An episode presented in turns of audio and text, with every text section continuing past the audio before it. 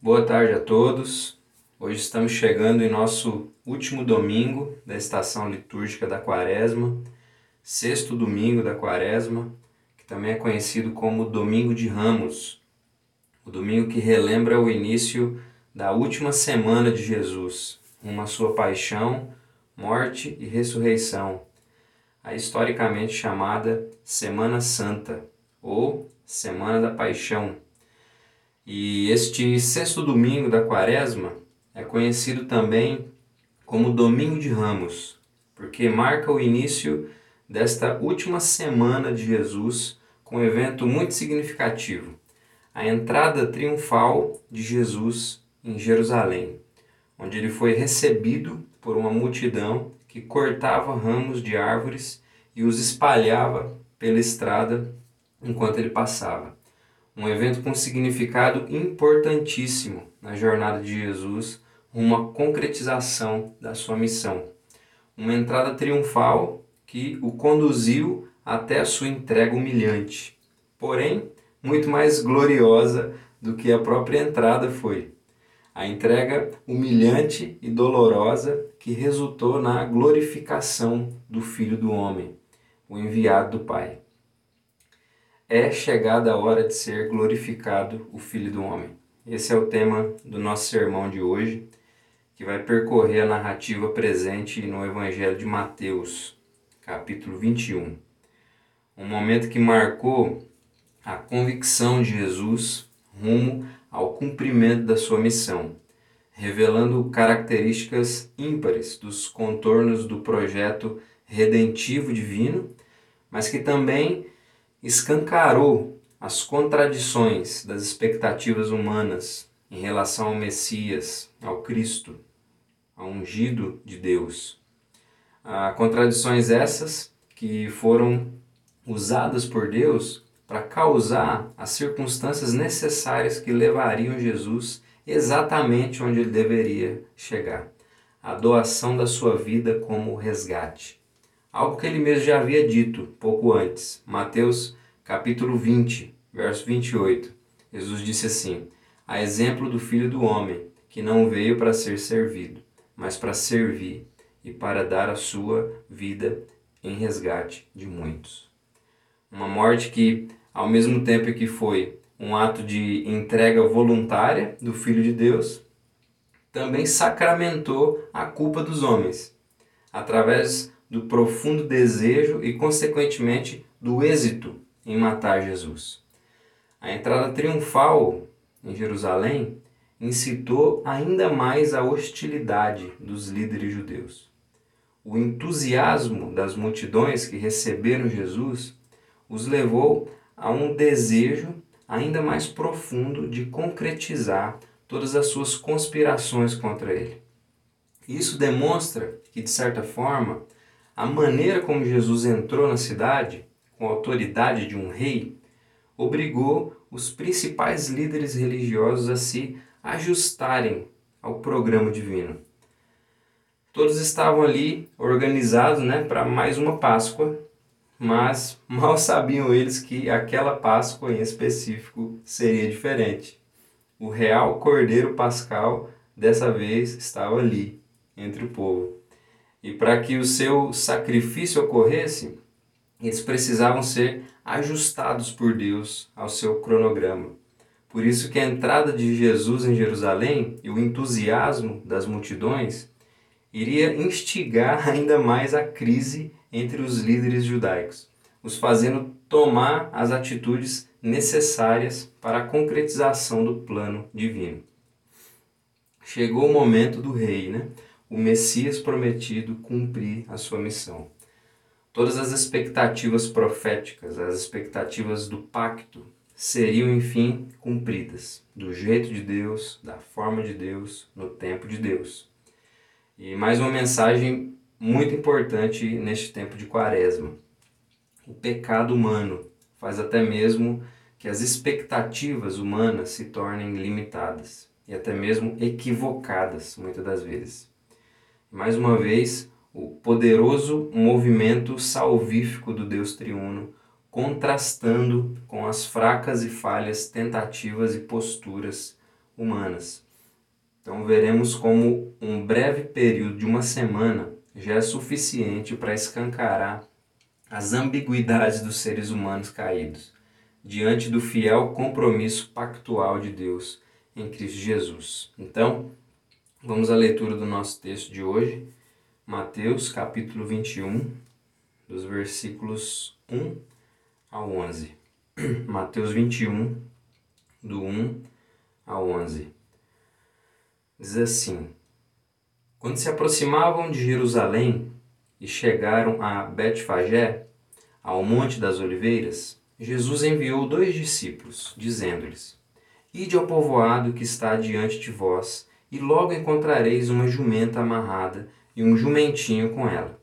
Desamarrai-a e trazei-os a mim. E se alguém vos disser alguma coisa, respondei: O Senhor precisa deles, e logo os enviará de volta. Isso aconteceu para que se cumprisse o que havia sido falado pelo profeta. Dizei à filha de Sião: Eis que o teu rei vem a ti, humilde e montado num jumento, num jumentinho, cria de animal de carga. Os discípulos foram e fizeram como Jesus lhes ordenara. Trouxeram a jumenta e o jumentinho e puseram sobre eles os seus mantos. E Jesus montou. E a maior parte da multidão estendeu seus mantos pelo caminho, e os outros cortavam ramos de árvores e os espalhavam pelo caminho. E as multidões, tanto as que iam diante dele como as que o seguiam, clamavam: Hosana ao filho de Davi. Bendito o que vem em nome do Senhor. Hosana nas alturas. Quando Jesus entrou em Jerusalém, toda a cidade se agitou e começou a perguntar: Quem é este? E as multidões respondiam: Este é o profeta Jesus, de Nazaré, da Galiléia. Amém? Vamos orar. Deus, quero te agradecer por mais uma vez, Senhor, nos reunir, por mais uma vez o Senhor reafirmar a sua aliança conosco, mais uma vez nos, é, nos unir como família sua, como povo seu, para ser alimentado, Pai, pela sua palavra para sermos fortalecidos, ó Pai, pela comunhão e pela mesa do Senhor, Pai. Muito obrigado, Deus, que o seu Espírito Santo abra os nossos corações, Pai, para que a mensagem, Pai, da sua palavra venha fazer morada mesmo em nós, Pai. Em nome de Jesus, nos ajude a encarnar, Pai, cada dia mais as suas verdades, Pai, a sua verdade revelada na sua palavra. Em nome de Jesus nós te pedimos. Amém. Então, meus irmãos, Jesus chega a Jerusalém poucos dias antes da Páscoa. E o registro da sua entrada triunfal na cidade é feita por todos os quatro evangelistas, cada um apresentando aí a sua ótica do evento. Por exemplo, diferente de Mateus, o Evangelho de João nos mostra que Jesus chegou em Betânia seis dias antes da Páscoa, provavelmente na tarde da sexta-feira anterior à sua morte, permanecendo ali no sábado e entrando em Jerusalém no domingo. Aparentemente, Jesus deve ter ido e voltado a Betânia durante toda a semana. Se você se atentar para o versículo 17 do capítulo 21, você vai perceber isso. Eu não vou ler aqui, então você pode ler depois. E, mas essa questão né, das idas e vindas de Jesus a, de Jerusalém a Betânia é algo extremamente tranquilo, né? Pois como a gente já viu em exposições anteriores, Betânia era bem próxima de Jerusalém.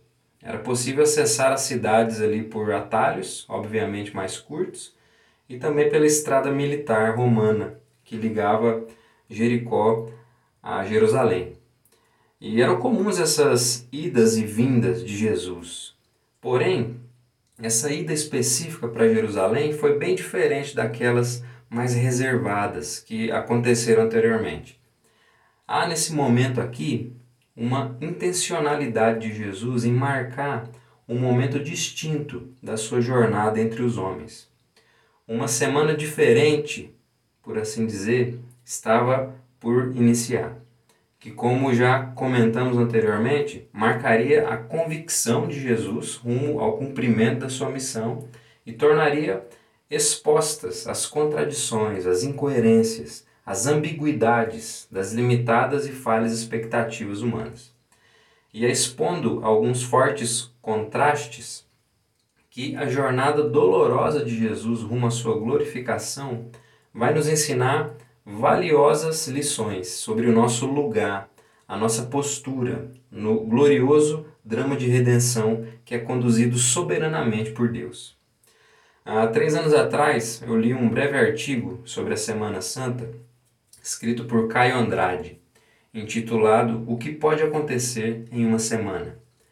Neste artigo, o autor vai dizer que nenhuma semana, desde a fundação do mundo, apresentou uma sucessão mais dramática de eventos do que a Semana Santa, sendo um período que nos mostra um dos aspectos mais marcantes do ministério de Jesus, que é a contradição.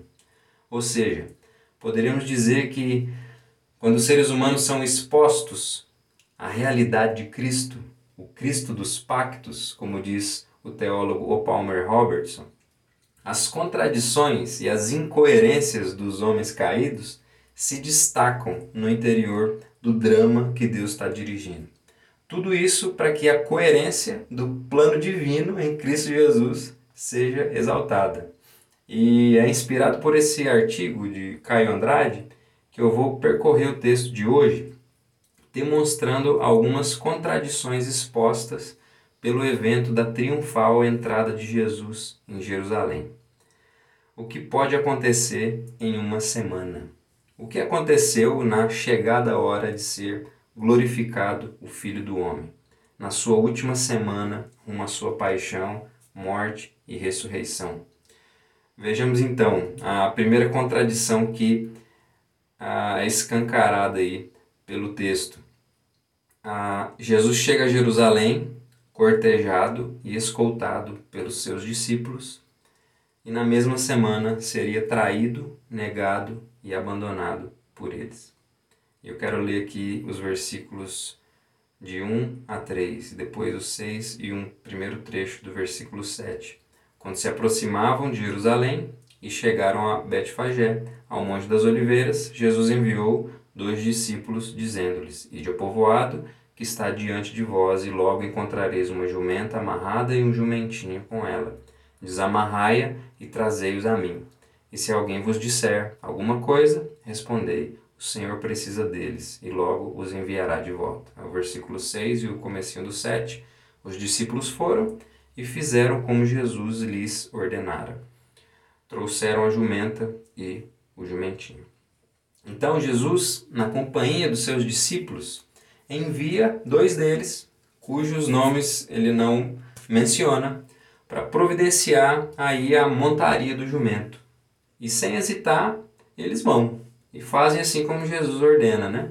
E, e aqui nós vamos ter uma exposição clara da lealdade dos discípulos a Jesus naquele momento. Ah, nós podemos ver aqui um tipo de postura firme, né? Eles ouviam e obedeciam. E a narrativa nem sequer abre espaço para qualquer tipo de resistência ou insegurança dos discípulos naquele momento. Eles estavam firmes e confiantes em relação ao Jesus em que criam. Mas o, o ponto em foco aqui não é, de certa forma, a postura dos discípulos, simplesmente. Apesar de ser uma observação importante para o contraste posterior que nós vamos ver. Ah, o que Jesus está fazendo isso sim é o foco aqui.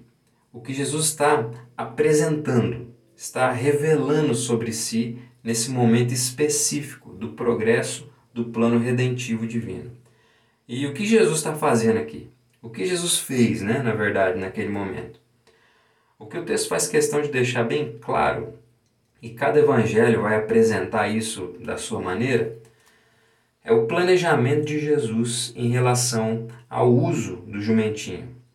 A aglomeração ali, né, e a aclamação das multidões, obviamente elas não foram manipuladas, né? Jesus não não manipulou isso, ó, vão lá e pede para o pessoal ficar esperando a, a, a minha chegada na, na, entrada da cidade, né? Isso claramente não, não aconteceu, né? Mas o uso específico do jumentinho foi algo planejado de forma intencional por Jesus.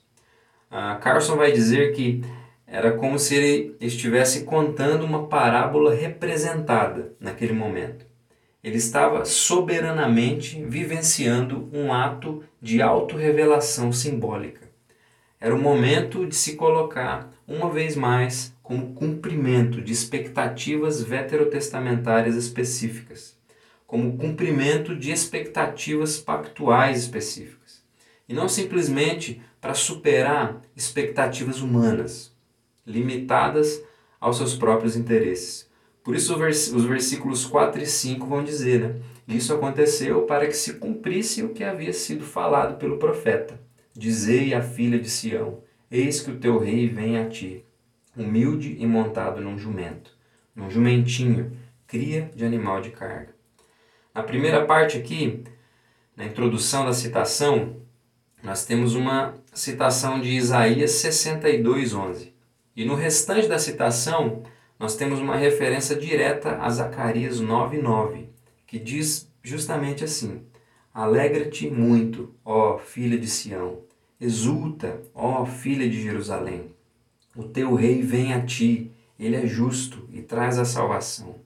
Ele é humilde e vem montado num jumento, num jumentinho, filho de jumenta.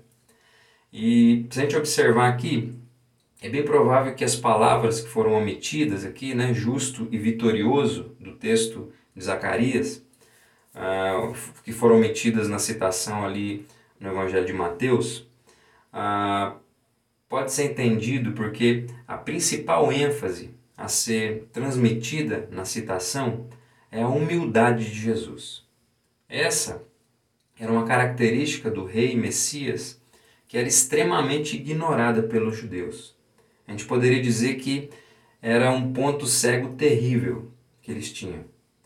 Portanto, para que ah, para os que tinham olhos para ver, né, ah, Jesus não só estava proclamando o seu messiado e o seu cumprimento da Escritura, mas também estava mostrando que a sua chegada à cidade significava a chegada de um tipo de paz e amor específicos.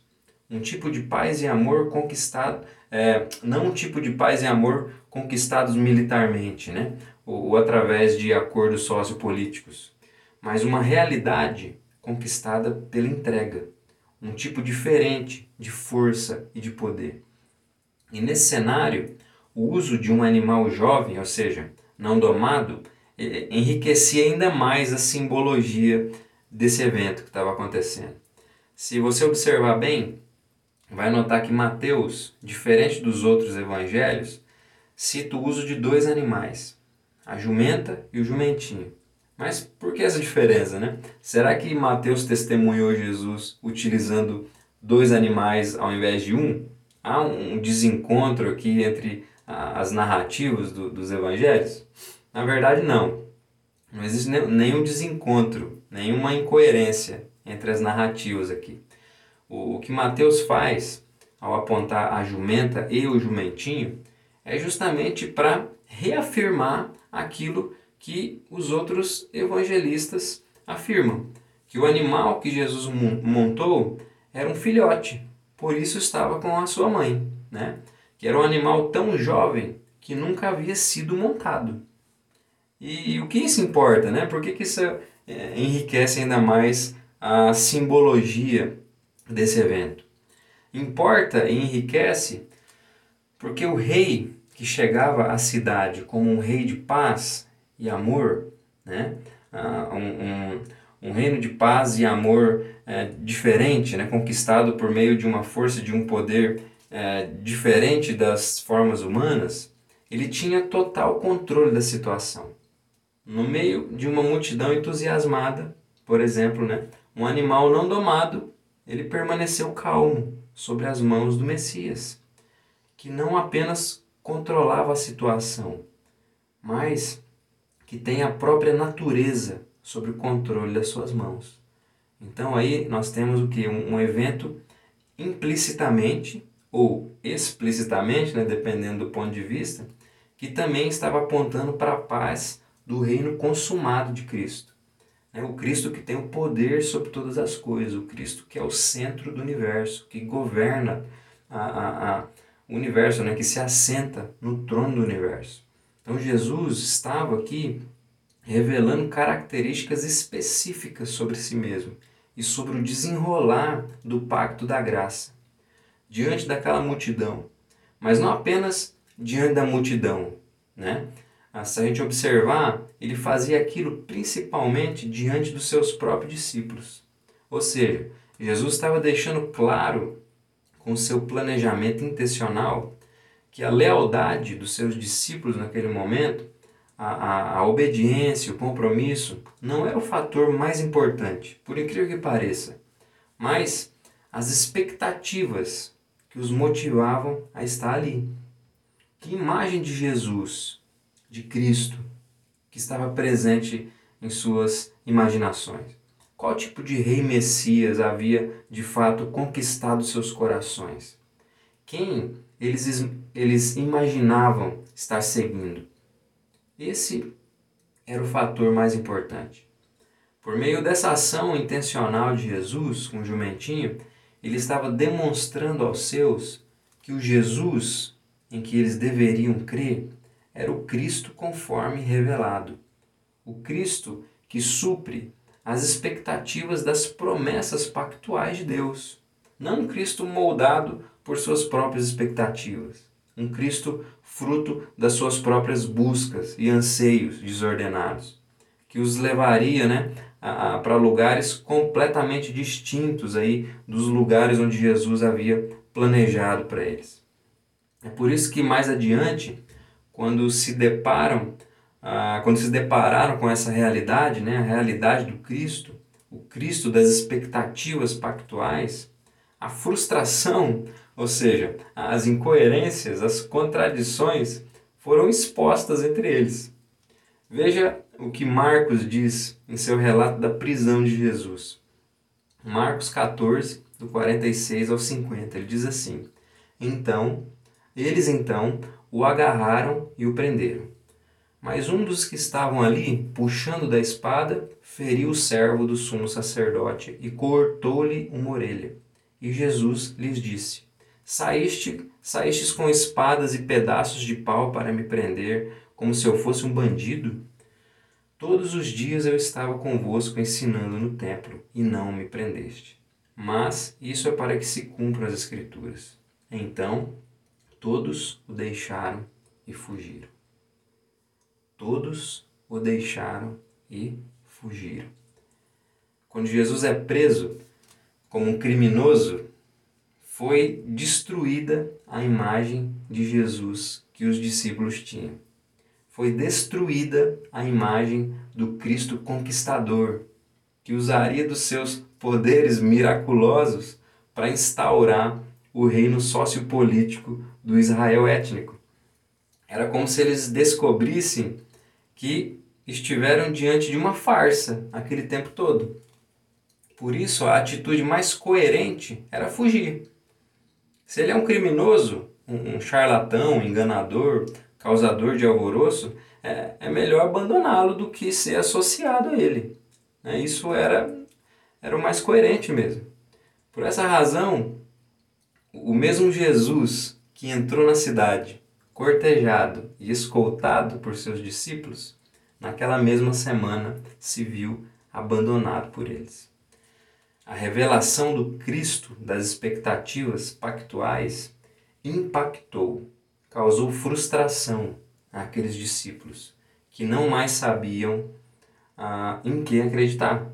Eles se encontraram naquele momento diante de uma crise de fé. Mas um ponto aqui, meus irmãos, que precisamos observar bem, é que os discípulos estavam realmente diante de uma farsa diante de um falso Cristo. A questão é que essa farsa, esse falso Cristo, não era Jesus de Nazaré, o Filho enviado de Deus, mas sim o Cristo das suas próprias expectativas. É isso que acontece quando temos um encontro com o Cristo da palavra. É isso que acontece quando estamos no caminho, conhecendo o Cristo das promessas pactuais. Todos os falsos cristos que criamos são abalados. para que a fé no Cristo verdadeiro seja renovada.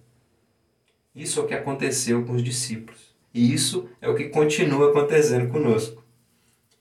As crises de fé e os desânimos que muitas das vezes temos na caminhada são, na maioria das vezes, frustrações com as falsas imagens de Deus que criamos através das nossas pobres e limitadas expectativas. Ah, Deus não fez isso, não me deu aquilo. Ah, Ele deixou meu pai, minha mãe, meu filho morrer. Ah, Ele não cura minha doença, eu oro, Ele não faz. Só me deixa passar perrengue. Que Deus é esse? A, a maioria das nossas crises de fé, meus irmãos, surgem quando descobrimos que nós não podemos controlar Deus. Que não são as nossas expectativas que o fazem ser quem Ele é, mas as suas expectativas santas é que nos levam a ser aquilo que nós devemos ser. Apenas é, pequenos e falsos deuses é que podem ser controlados. Deus não seria Deus se ele não pudesse nos frustrar. E ele precisa nos frustrar para que nós sejamos tirados de cima dos fracos fundamentos e sejamos estabelecidos sobre o verdadeiro fundamento, que é Cristo. As contradições humanas, as nossas contradições, precisam ser expostas pela realidade de Cristo Jesus. É assim que o seu povo é edificado no mundo. É assim que nós somos edificados por Ele. E a realidade de Cristo é de fato uma loucura para os homens. É uma constante frustração das nossas expectativas pobres e limitadas. E para homens limitados, né, com expectativas limitadas, um homem que entrou em uma cidade montado em um jumentinho, que acaba, por assim dizer, a sua missão sendo preso, só pode ser mesmo mais um entusiasta, né? causador de alvoroços sociais. Por isso, esse mesmo Jesus que entrou na cidade sobre o lombo de um animal, na mesma semana saiu dali como um criminoso, carregando uma cruz prezada, um madeiro, né, sobre seu próprio lombo. Era difícil sustentar a ideia de que um homem assim pudesse ser o tão esperado Rei Messias prometido.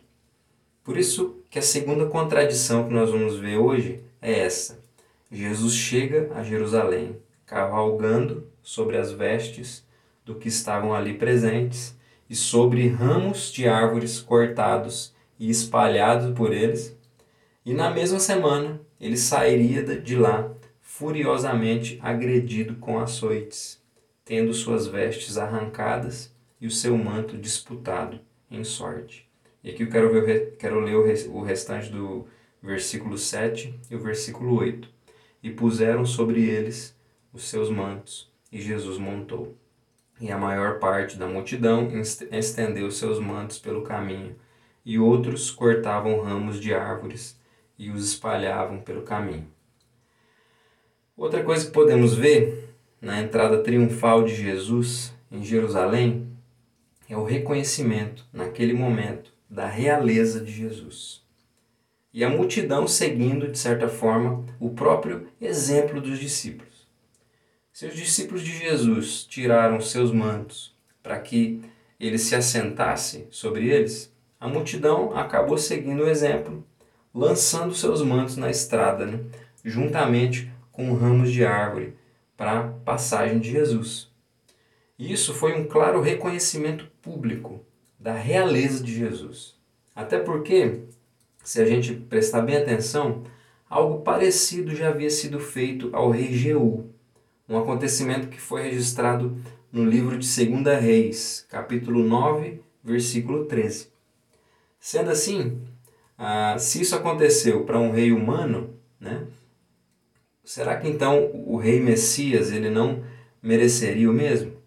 Com certeza que sim, né? E o versículo 9 vai confirmar ainda mais as expectativas messiânicas da, das multidões ali presente. Ó, o versículo 9. E as multidões, tanto as que iam adiante dele, como as que o seguiam, clamavam: Hosana ao filho de Davi. Bendito o que vem em nome do Senhor. Hosana nas alturas. Ah, essas aclamações de louvor aqui são referências principalmente ao Salmo 118, versículos 25 e 26. E Hosana, essa palavra que eles estão usando aqui, é a transliteração da expressão hebraica que originalmente era um clamor por ajuda, que significava salve. E Hosana nas alturas, né, que também é dito ali pelas multidões, provavelmente equivale à expressão glória a Deus nas alturas. Então, o que, que, que a multidão está tá tentando dizer? Né? As multidões estão louvando a Deus nos mais altos céus por enviar o Messias. Né? E se a gente for ver também essa questão, né? se a expressão Osana aqui ela mantém algo desse seu significado original, nós podemos dizer que Jesus estava diante de um literal clamor por libertação. Até porque filho de Davi é um título messiânico, né? que enfatiza o papel real desempenhado pelo Messias. Então, nós vemos aqui uma clara expectativa messiânica do povo em relação a Jesus. Tanto que as primeiras objeções em relação a isso, a esse reconhecimento é, da realeza de Jesus, a essa expectativa messiânica do povo, das multidões ali em Jerusalém, ah, elas já vieram logo em seguida pelas autoridades judaicas, no versículo 15 do mesmo capítulo 21. Veja aí o que, o que, que a narrativa diz. Ó. Mas, ao verem os milagres que ele realizara, e os meninos que gritavam no templo, Osana ao filho de Davi, os principais sacerdotes e os escribas indignados. Ah, então nós vemos aqui que era clara essa expectativa messiânica, essa, esse reconhecimento da realeza de Jesus. O povo estava de fato fazendo isso e Jesus estava é, literalmente diante desse pedido de socorro, de ajuda, de libertação. Né? Ah, porém, como temos falado de contradições, né? nós temos aqui mais uma contradição causada pelo impacto subversivo da autorrevelação de Jesus como rei Messias. Né? Ah, mesmo quando Jesus era percebido, embora de forma indistinta, né, como rei Messias, o povo não conseguia percebê-lo como servo sofredor. Lembra esse aqui como o, o terrível ponto cego que os judeus tinham, ah, tinham né, a respeito de Jesus. Eles não conseguiam ver o Messias como esse rei humilde, como esse servo que viria para sofrer, para se entregar. Né?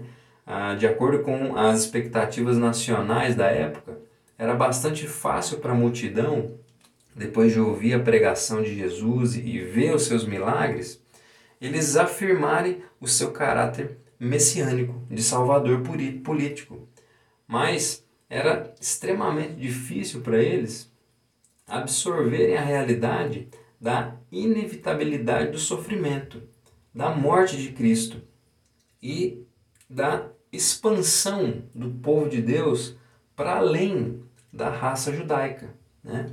O reconhecimento público da realeza de Jesus não obteve sustentação conforme a semana se passou. E a jornada de Jesus aí, aos olhos humanos, parecia apenas estar o levando ladeira abaixo, né? Ele sai de um considerável e aclamado rei Messias para um prisioneiro entre criminosos. Né? O lugar para onde a jornada de Jesus o levou frustrou as expectativas da multidão, que posteriormente acabou pressionando Pilatos a condená-lo e entregá-lo para ser crucificado. Veja o que o apóstolo João narra no seu evangelho sobre o interrogatório de Pilatos a Jesus. João 18, a partir do versículo 33. Preste atenção na postura do povo em relação a Jesus. João 18, do 33 em diante. Então Pilatos retornou ao palácio. chamou Jesus e perguntou-lhe: Tu és o rei dos judeus? Jesus respondeu: Perguntas isso por iniciativa própria ou foram outros que te falaram a meu respeito? Pilatos prosseguiu: Acaso sou judeu? O teu povo e os principais sacerdotes te entregaram a mim. Que fizeste? Jesus respondeu: O meu reino não é deste mundo. Se o meu reino fosse deste mundo, os meus servos lutariam para que eu não fosse entregue aos judeus. Entretanto, o meu reino não é daqui. Pilatos lhe perguntou: Então tu és um rei? Jesus respondeu: És tu que dizes que sou um rei. Foi para isso que nasci e vim ao mundo, a fim de dar testemunho da verdade. Todo aquele que é da verdade ouve a minha voz. Então Pilatos lhe perguntou: Que é a verdade? E dito isso, saiu de novo para falar aos judeus. E disse-lhes: não vejo nele crime algum.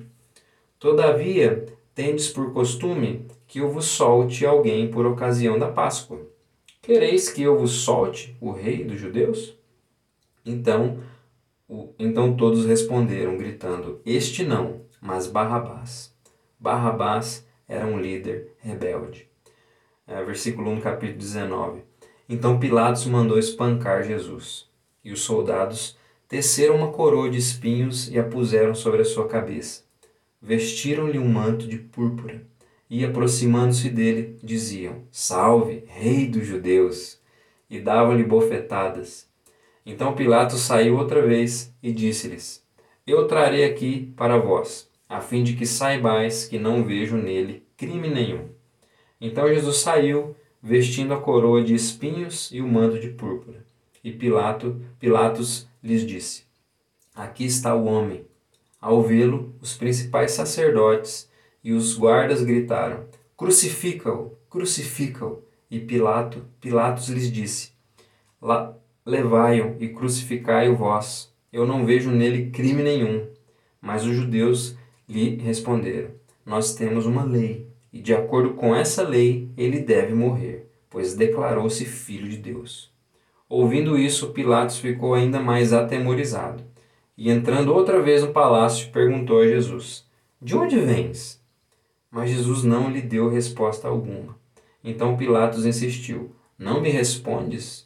Não sabes que tenho autoridade tanto para te soltar como para te crucificar? Jesus lhe respondeu: Nenhuma autoridade terias sobre mim se do alto não te fosse dada. Por isso, aquele que me entregou a ti incorre em pecado maior. Daí em diante, Pilatos procurava soltá-lo, mas os judeus gritavam: Se soltares este homem, não és amigo de César. Todo aquele que se declara rei é contra César. Ouvindo essas palavras, Pilatos, Pilatos trouxe Jesus para fora e sentou-se no tribunal, no lugar chamado Pavimento de Pedra que em hebraico se chama Gabatá. Era o dia da preparação da Páscoa, por volta da hora sexta, e Pilatos disse aos judeus: Aqui está o vosso rei. Mas eles gritaram: Fora, fora, crucifica-o. E Pilatos lhe perguntou: Crucificarei o vosso rei? Os principais sacerdotes responderam: Não temos rei a não ser César. Então Pilatos o entregou para ser crucificado. Versículos 23 e 24. Tendo crucificado Jesus, os soldados pegaram as suas roupas e as repartiram em quatro partes, uma para cada soldado. Pegaram também a túnica, que não tinha costura, uma só peça, de alto a baixo. Por isso disseram uns aos outros: Não a rasguemos, mas tiremos sortes para ver de quem será, para que se cumprisse a escritura que diz: repartiram entre si as minhas roupas e tiraram sortes.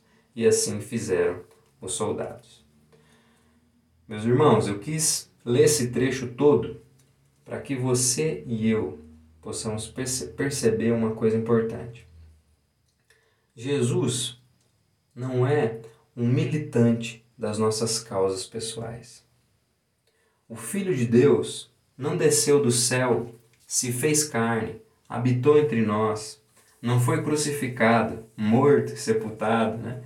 ressurgiu dos mortos ao terceiro dia, subiu ao céu está sentado à direita do Deus Pai Todo-Poderoso para virar um tipo de gênio da lâmpada para mim para você.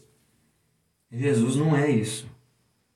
Jesus não é simplesmente um cara legal que está sentado ao lado do Pai para resolver os nossos BO. Jesus não é rei porque te faz se sentir bem, porque te faz se sentir confiante na hora de conseguir um trabalho, na hora de organizar e apresentar um projeto na faculdade, na hora de iniciar um tratamento difícil. Jesus é rei porque ele é a imagem visível do Deus invisível, o primogênito de toda a criação.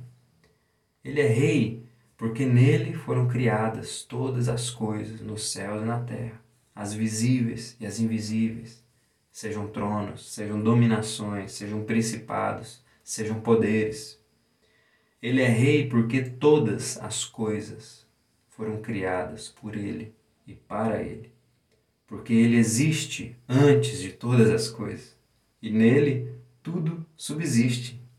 Ele é rei porque é o cabeça do corpo, que é a igreja, porque é o princípio, o primogênito dentre os mortos, aquele que em tudo tem a primazia. Tudo isso porque foi da vontade de Deus que habitasse nele toda a plenitude. Jesus é rei porque, havendo Deus feito a paz pelo sangue da sua cruz, reconciliou por meio dele consigo mesmo todas as coisas nos céus e na terra. Por isso, Jesus é rei, porque ele se assenta no trono do universo. Porque o seu reino é o reino de toda a realidade, o reino da reconciliação de todas as coisas, da reversão dos efeitos da queda em toda a realidade. Não um tipo de reino terapêutico, pessoal, que governa as coisas para que você e eu alcancemos os nossos desejos de autorrealização. E não tenhamos incômodos ou frustrações na nossas, nas nossas vidas. Isso é quase que ignorar a realidade que Deus inaugura por meio de Cristo. Porém, isso também não quer dizer que a realidade do reino de Cristo ignore as nossas questões pessoais. Nada disso. O fato dele não poder ser reduzido a um terapeuta pessoal não invalida o fato de que a sua obra decretou um prazo de validade para todo mal que afeta a realidade criada, para todo mal que nos afeta em nossa jornada nesse mundo desajustado. O ponto é que ao invés de tentarmos usar Jesus para alcançarmos resoluções simplistas para as nossas questões, precisamos, na verdade, nos agarrar na redenção do Evangelho, que afeta o todo da nossa existência. E se agarrar na realidade da redenção do Evangelho significa o cultivo das virtudes da fé e da esperança fé no que já foi conquistado e inaugurado em Cristo e esperança naquilo que ainda será consumado por Ele no fim dos tempos. É assim que nos apropriamos da realidade do Evangelho nas nossas vidas.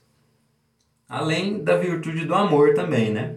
Que é o caminho onde nós vivenciamos aquilo que o Espírito Santo de Deus já tem aplicado dessa realidade em nossas vidas como parte do corpo de Cristo. Caso contrário, não seremos muito diferentes do povo que se frustrou com Jesus e pressionou Pilatos para sua crucificação naquela ocasião. Meus irmãos, nossas contradições sempre serão expostas, assim como as daquelas, daqueles homens. Então, o mesmo Jesus que entrou na cidade cavalgando sobre vestes e ramos de árvores sobre, sobre aclamações de louvor e bênçãos das multidões, reconhecido ali né, como Rei Messias, o Salvador, libertador enviado por Deus, na mesma semana saiu dali sob açoites, vaias e xingamentos, xingamentos, condenado injustamente como um criminoso, tendo suas vestes tiradas e o seu manto sorteado entre os soldados. Este é o Cristo, o Filho do Deus vivo, que percorria de forma convicta a jornada rumo à sua glorificação. Só que um tipo de glorificação contraditória para os limitados parâmetros humanos. Mas assim o era, porque esse era o lugar exclusivo para a hora da glorificação do Filho do Homem, o enviado de Deus, que foi destinado a cumprir uma missão específica que nenhum outro ser humano poderia cumprir. Esse era o lugar, por assim dizer, solitário que Jesus não podia dividir com mais ninguém, nem mesmo com o Pai ou com o Espírito Santo. Por isso, a jornada da dramática semana de Jesus rumo à sua glorificação vai nos apresentar uma última contradição. Jesus chega a Jerusalém cercado pelas multidões e na mesma semana se encontraria abandonado pelo próprio Deus. Versículos 10 e 11. Quando Jesus entrou em Jerusalém, toda a cidade se agitou e começou a perguntar: Quem é este? E as multidões respondiam: Este é o profeta Jesus, de Nazaré, da Galiléia. Jesus entrou em Jerusalém diante de uma multidão entusiasmada, né? e, de certa forma, engajada, reconhecendo como um verdadeiro profeta, vindo da pequena cidade de Nazaré, na Galiléia. Jesus entrou em uma cidade agitada pela possibilidade real de libertação de um jugo político de anos. Por isso ele entrou ali reconhecido como sendo não qualquer profeta, mas o profeta. Né? Deram endereço e tudo o profeta Jesus de Nazaré da Galiléia, né? para ninguém confundir. Aquele que havia feito sinais e maravilhas sem tamanho entre o povo.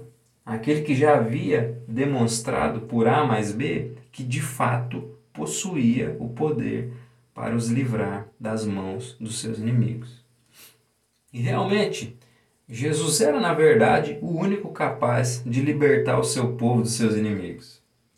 O ponto é que no decorrer da jornada é, nesse mundo, afetado pelas distorções da queda, o povo, naquele momento, e, se a gente observar também, assim como nós hoje, né, também podemos, é, também acontece conosco, assim como também acontece com a gente hoje, a, o povo acabou perdendo de vista quais eram de fato os seus reais inimigos. As situações da vida levaram o povo a olhar para os inimigos errados. Ao invés de manter em vista o terrível problema e opressão causados pelos inimigos do pecado, da rebelião contra Deus e da morte, a situação temporal fez com que o povo perdesse essa realidade de vista e achasse que os seus piores inimigos eram as pressões e opressões sociopolíticas. E é aí que entra em cena um terrível problema. Por quê? Porque é quando passamos a perder de vista, ou até mesmo minimizar, o real problema do mundo, né? a inimizade do homem para com Deus e a morte como um salário do pecado, é que nós passamos a não mais confiar e pior ainda, a não mais utilizar da única arma capaz de derrotá-los, que são as boas novas do Cordeiro de Deus que tira o pecado do mundo. Foi quando se perdeu de vista os verdadeiros inimigos da humanidade que o Salvador, o enviado de Deus, foi abandonado e lançado para morrer em uma cruz, como um criminoso farsante. É nesse cenário que Jesus deixou de ser, para os que é, o rejeitaram, né, pelo menos, o grande profeta da nação, cheio de poder, para se tornar apenas mais um agitador social né, que merecia ser punido. A arma letal contra os inimigos mais letais da humanidade foi descartada por aqueles que mantinham seus olhos em problemas, né, em inimigos secundários. Contudo, né, como nós estamos falando de contradições, mais uma vez, aqui estava uma das mais paradoxais contradições vividas na dramática última semana do ministério terreno de Jesus. Jesus entrou em Jerusalém cercado pelas multidões, que por não mais ter em seu horizonte a, a sua real e terrível condição de pecado e morte, o abandonou para morrer. O abandonou para morrer humilhado como um criminoso qualquer. Porém, nesse movimento perverso, né, mal sabiam eles que, na verdade, era justamente nesse lugar de humilhação que o Filho do Homem estava sendo glorificado. Estava sendo glorificado por estar cumprindo a missão que nenhum outro poderia cumprir no seu lugar. Uma rejeição perversa que levou Jesus para o seu lugar de maior glória. Por isso, logo após a sua entrada triunfal em Jerusalém, Jesus afirmou com muita convicção. Né? João 12, 23 vai dizer isso. Né? Jesus falou: É chegada a hora de ser glorificado o Filho do Homem. Foi nesse lugar de abandono e humilhação que o Filho do Homem estava cumprindo fielmente o pacto de redenção estabelecido no seio da Trindade antes, do, antes da fundação do mundo. Foi nesse lugar de humilhação que o Cordeiro de Deus estava sendo esmagado, moído pelos pecados do seu povo, pelos principais e fundamentais inimigos e maldições da queda. Um momento de abandono que significou a reconciliação de todas as coisas no céu e na terra. Um momento de solidão que significou a reunião redentiva dos eleitos de todos os cantos da terra. E a inauguração do estabelecimento do reino de paz e amor conquistado pelo Filho de Deus, pelo poder do seu Santo Espírito. Deus em Cristo, pelo Espírito, reconciliando consigo mesmo todas as coisas, do seu jeito, da sua maneira, da sua forma, do seu tempo, é, fazendo um contraste com as formas, as maneiras e as expectativas humanas. Deus está cumprindo as expectativas da sua própria palavra. Jesus vem para suprir as expectativas da palavra de Deus e não as expectativas distorcidas dos homens. Então, esse é um movimento trinitário de reconciliação de todas as coisas. Deus em Cristo, pelo Espírito, reconciliando consigo mesmo todas as coisas. Marcos 15, no versículo 25 em diante. A crucificação e morte de Jesus. Diz assim: Era a hora terceira, quando o crucificaram. Acima dele estava a sua acusação por escrito: O Rei dos Judeus. Também crucificaram com ele dois ladrões, um à sua direita e outro à esquerda. E cumpriu-se a escritura que diz: E foi contado com os transgressores. E os que passavam o insultavam, balançavam a cabeça e diziam: Ah, tu que destróis o santuário em três dias, o, o, e em três dias o reedificas, salva-te a ti mesmo, descendo da cruz. De igual modo, os principais sacerdotes, com os escribas zombando dele, diziam entre si: Salvou os outros, mas não consegue salvar a si mesmo. Desça agora da cruz o Cristo, o Rei de Israel, para que vejamos e creiamos. E os que com ele foram crucificados também o insultavam. Chegada a hora sexta, houve trevas sobre toda a terra, até a hora nona. E a hora nona, Jesus exclamou em alta voz: Eloi, Eloi, lama sabachthani, que traduzido é: Deus meu, Deus meu, por que me desamparaste? Ao ouvirem isso, alguns que ali estavam disseram: Ele está clamando, chamando por Elias. Então um deles correu, ensopou uma esponja em vinagre e, pondo-a numa haste, deu-lhe de beber, dizendo: Deixai, vejamos se Elias virá tirá-lo. Mas Jesus, dando um alto brado, expirou.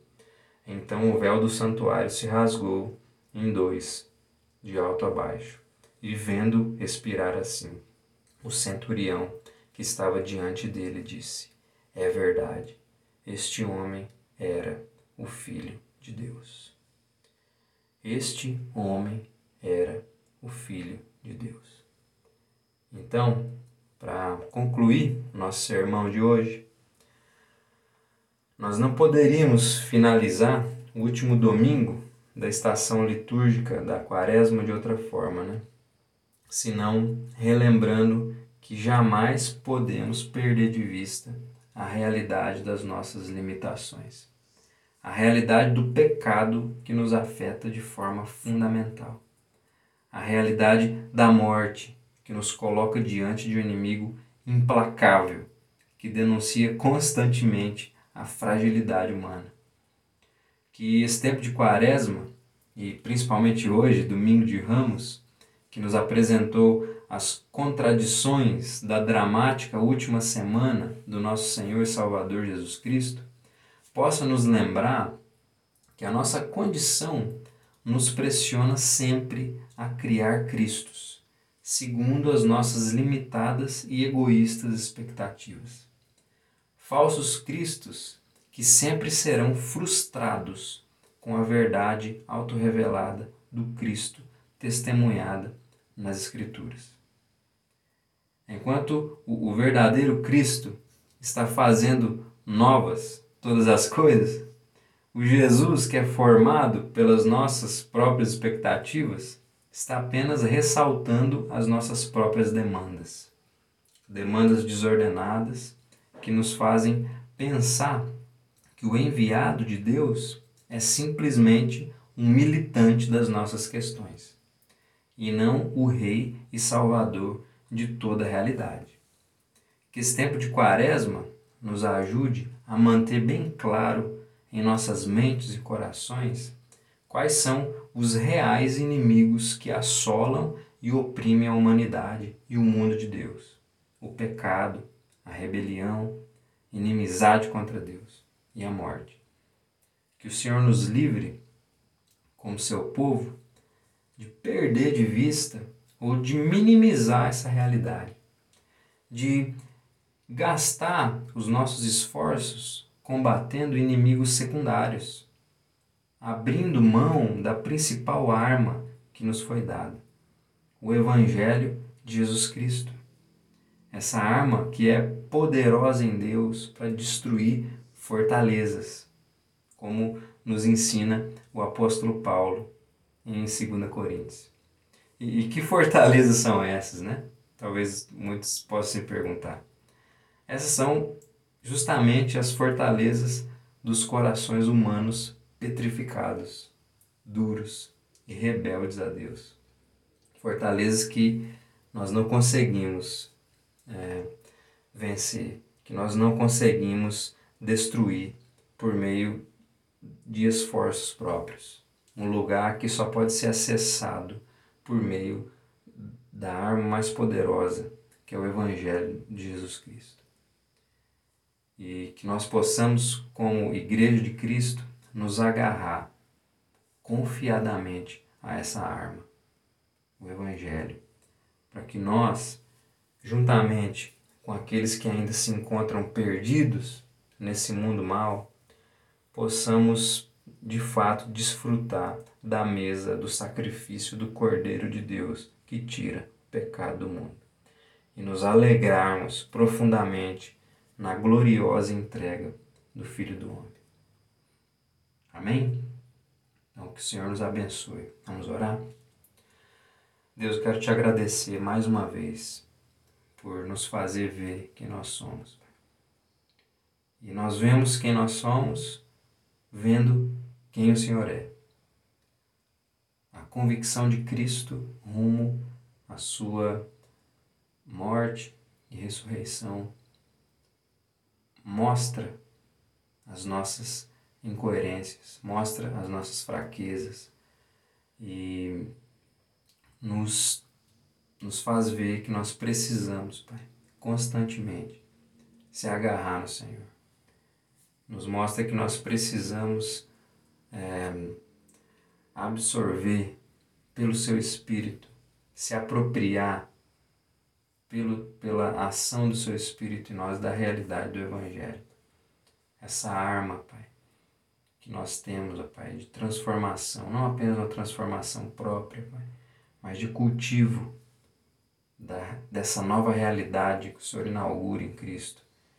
Que nós, que, um, um, um evangelho que nos faz desfrutar disso como povo, como corpo, como igreja e testemunhar disso no mundo.